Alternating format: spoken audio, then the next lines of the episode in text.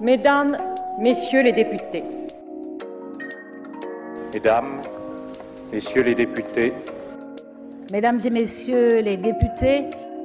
Mesdames et Messieurs les députés. Bonjour à tous. Annie Genevard est députée de la 5e circonscription du Doubs, membre du groupe Les Républicains et également membre de la commission des affaires culturelles et de l'éducation. Elle est députée depuis maintenant 10 ans, dont 5 ans à la vice-présidence. Elle a été maire de Morteau pendant 15 ans, puis conseillère régionale de Franche-Comté. Par ailleurs, au sein de son parti, elle a été vice-présidente déléguée et elle est, depuis le 1er juillet, présidente par intérim en attendant les élections qui auront lieu en décembre. Mais je n'irai pas plus loin dans sa présentation puisque son mandat est l'objet de notre épisode. Vous écoutez Café Bourbon, le podcast qui vous emmène à la rencontre de vos députés, un podcast ex douqueré Annie Genevard nous explique pourquoi, en 2012, elle a voulu devenir députée de la nation. Je suis devenue députée en 2012 à la faveur de plusieurs circonstances. D'abord, euh, j'avais exercé des mandats locaux et régionaux qui me, je dirais, qui ont enraciné en moi le goût pour euh, l'action publique. Et euh, tout naturellement, lorsque mon prédécesseur a souhaité arrêter son mandat de député, s'est posé la question eh bien, de la suite. Et assez naturellement, j'ai été investie par mon parti. je semblais légitime pour, pour briguer ce mandat et en effet, j'y ai été élue, puis réélue deux fois.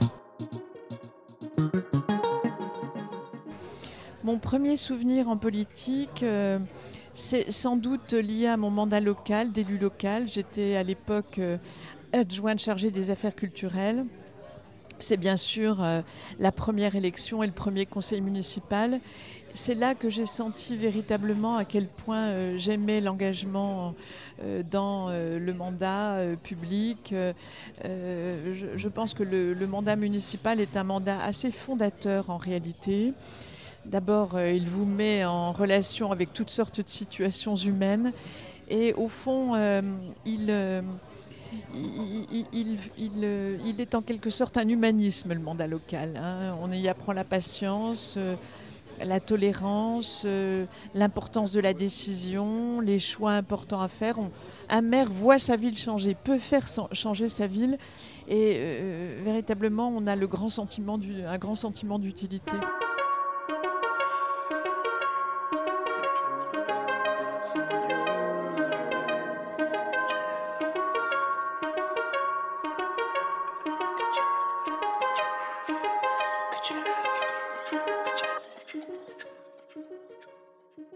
Moi, je suis euh, littéraire de formation.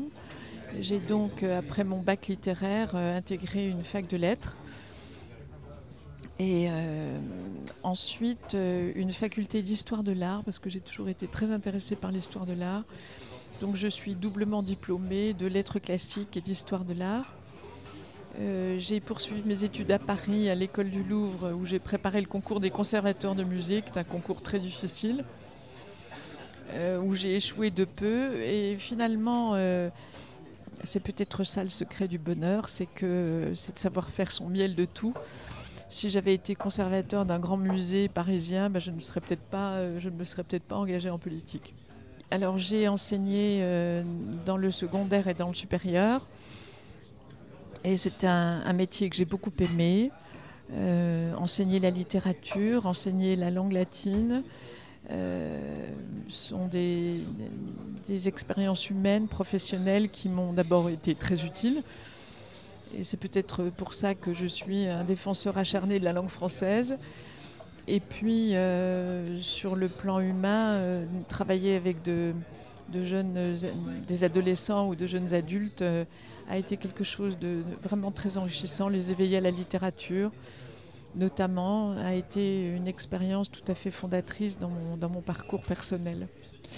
Je garde d'ailleurs euh, le souvenir de ces années parce que lorsque je visite euh, des établissements scolaires sur ma circonscription, il m'arrive très souvent de rencontrer d'anciens élèves euh, qui me disent souvent le, plaisir qu'ils ont eu à, écouter, à entendre mes cours. Et c'est pour moi toujours très émouvant de voir que la continuité enseignante se fait.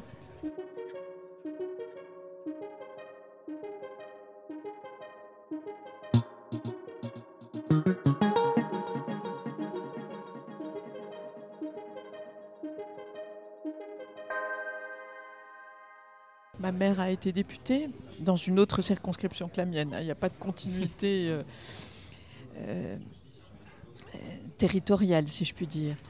Donc euh, j'aurais aimé d'ailleurs être députée en même temps qu'elle. Et puis des membres de ma famille sont engagés en politique, donc ils savent les efforts à consentir pour gagner un mandat, ensuite pour s'y engager. Donc un, grand sentiment de fierté de la part de, ma famille et euh, de mes proches, de mes amis, de tous ceux qui m'ont soutenu. Les trois élections euh, législatives que j'ai faites ont été des élections euh, d'amitié aussi. hein. J'ai pu réunir autour de moi énormément de soutien et notamment beaucoup de jeunes. J'ai toujours eu beaucoup de jeunes dans mes campagnes. J'ai toujours eu beaucoup de jeunes autour de moi, chez mes collaborateurs. Je considère qu'un jeune qui est bien formé qui est motivé, c'est un atout extraordinaire pour un élu. Et beaucoup de mes collaborateurs ont eu avec moi un premier emploi et sont toujours avec moi. D'abord, quand on est député, on a une forme de devoir à l'égard de ceux qui vous ont élu. Ça veut dire que euh, peut très vite être détourné d'eux par les engagements parisiens. Moi, je suis une élue de province. Euh, quand un aller-retour à Paris, pour moi, c'est 8 heures de, transport. Donc, ça veut dire que euh, ça exige euh, un gros investissement, mais je veille à équilibrer mon temps entre la circonscription et l'Assemblée nationale. Ça veut dire à la fois s'engager à beaucoup travailler à Paris, être un député sérieux qui travaille sur les textes, et en même temps être présent en circonscription aux côtés euh, euh, des, habitants de ma circonscription par les permanences. Chaque semaine, je fais deux permanences par la présence sur le terrain aux manifestations, aux réunions sur les sujets stratégiques pour la circonscription. Donc c'est un énorme engagement, c'est euh, 60 à 80 heures de travail par semaine. J'ai une, permanence le lundi, je rentre à Paris le lundi soir, j'y suis jusqu'au jeudi. Le vendredi, je suis en permanence euh, et le samedi dimanche en manifestation. Un des souvenirs les plus récents euh, de, ma vice-présidence, c'est au moment de l'examen du texte, euh, le dernier texte sanitaire de la dernière mandature, où c'était extrêmement tendu. Les députés étaient très nerveux, le gouvernement était très nerveux. Il fallait boucler, le texte dans des temps euh, absolument intenables. Et euh, il y a eu des votes très serrés, euh, un brouhaha permanent, des incidents de séance. donc là, il faut avoir une, faut faire preuve de sang-froid déjà, et puis avoir une bonne connaissance quand même de l'Assemblée nationale pour, pour résister à la pression et mener les choses à bon terme dans une parfaite régularité des procédures et une neutralité dans la conduite des débats, hein, car c'est le rôle du président de l'Assemblée nationale de toujours faire preuve d'une très grande neutralité pour préserver euh, le bon déroulement des débats.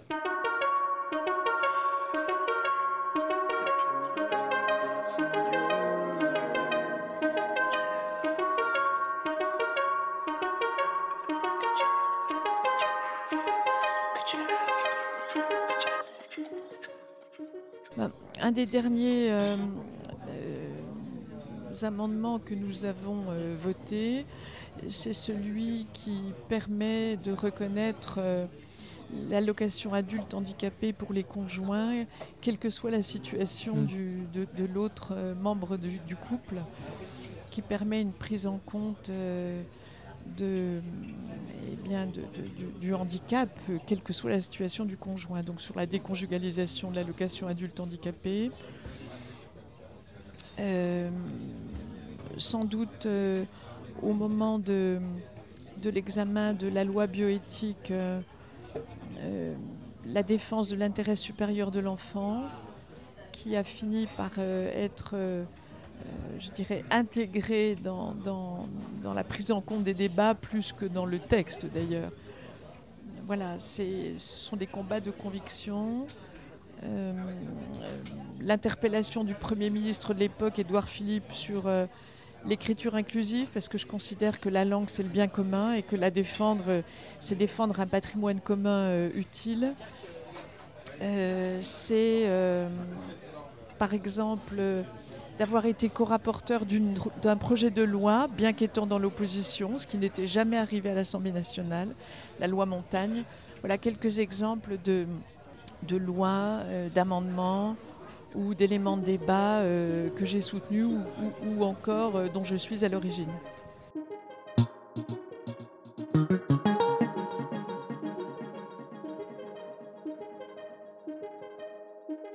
Comment les autres députés me qualifient, il faudrait leur demander, mais le retour qu'ils me font euh, de, de, mes interventions, c'est d'abord un ton qui n'est jamais agressif ni, voilà, j'ai une façon de m'exprimer qui est, assez calme, assez posée, et en même temps une force des convictions qui me conduit à dire les choses assez nettement.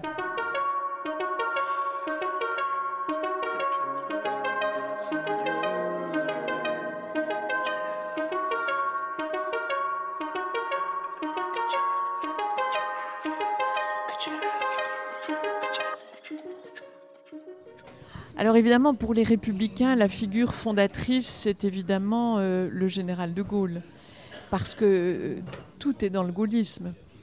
Finalement, euh, toutes les valeurs que nous défendons, toute la profondeur historique de notre mouvement est inscrite dans le gaullisme. Et si nous y faisons encore toujours référence, c'est parce que véritablement c'est une figure absolument fondatrice si euh, je vais un peu plus loin dans le temps, j'aurais aimé rencontrer des empereurs philosophes, comme euh, par exemple Adrien euh, ou Marc Aurèle. Alors, l'ambition pour les républicains est de retrouver une place significative dans le champ politique. sous l'effet conjugué de la perte d'attractivité des partis politiques, qui est un phénomène européen, et euh, de l'entreprise de destruction systématique des partis par Emmanuel Macron, euh, les républicains ont perdu progressivement, euh, successivement au fil des élections, hélas, la place qui a été la leur dans le champ politique. Je crois absolument indispensable de restaurer cette, cette place, d'abord parce que la famille politique, au-delà des questions de partis, mais la famille politique et idéologique à laquelle j'appartiens est une, a une longue histoire qui ne peut pas disparaître.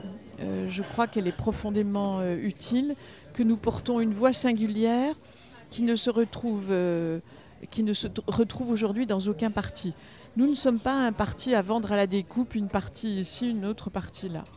Donc restaurer notre place dans le champ politique de façon à ce que la démocratie ne se résume pas à Emmanuel Macron ou les extrêmes, mais que, euh, fort de notre expérience en matière euh, de gestion euh, de la France, nous puissions être réidentifiés comme une force d'alternance. Nous sommes aujourd'hui en état de faiblesse, mais notre mort prédite si souvent ne s'est pas produite. Nous constituons un groupe de plus de 200 parlementaires au Parlement. Nous avons, euh, je crois, une voix différente de celle de la majorité. Et euh, nous avons, euh, sous cette mandature, une place qui a retrouvé de la vigueur, puisque Emmanuel Macron n'a plus la majorité absolue au Parlement, à l'Assemblée nationale. Nous avons donc là l'opportunité de porter plus fermement et de façon plus intelligible notre voix et nos propositions.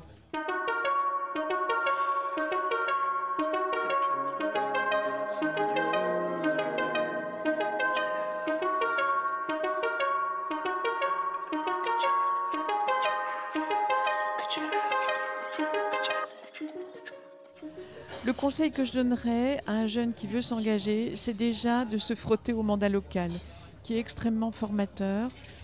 et qui permet aussi de vérifier que l'on a euh, le goût de cet engagement qui est exigeant, mais qui est extraordinairement fécond et, extraordinairement enrichissant sur le plan humain. Et ce conseil que j'ai donné à de nombreux jeunes et qu'ils ont suivi a toujours été quelque chose de profitable. Parce qu'avoir des jeunes dans une équipe municipale, parfois s'engager comme maire ou comme conseiller départemental, c'est généralement très bien perçu par la population. Il y a une forme de, prime à la sympathie lorsqu'un jeune se présente. Et ça participe au renouvellement des visages, au renouvellement des pratiques. Donc voilà, à quelque niveau que ce soit, engagez-vous.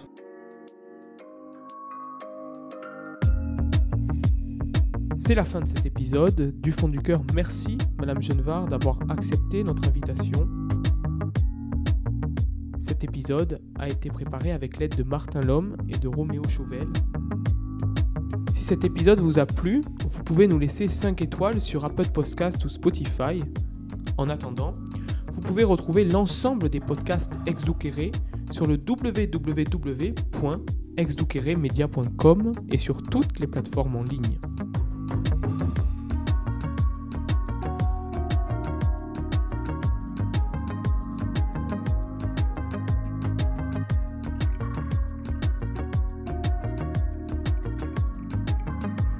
Je vous dis à la semaine prochaine.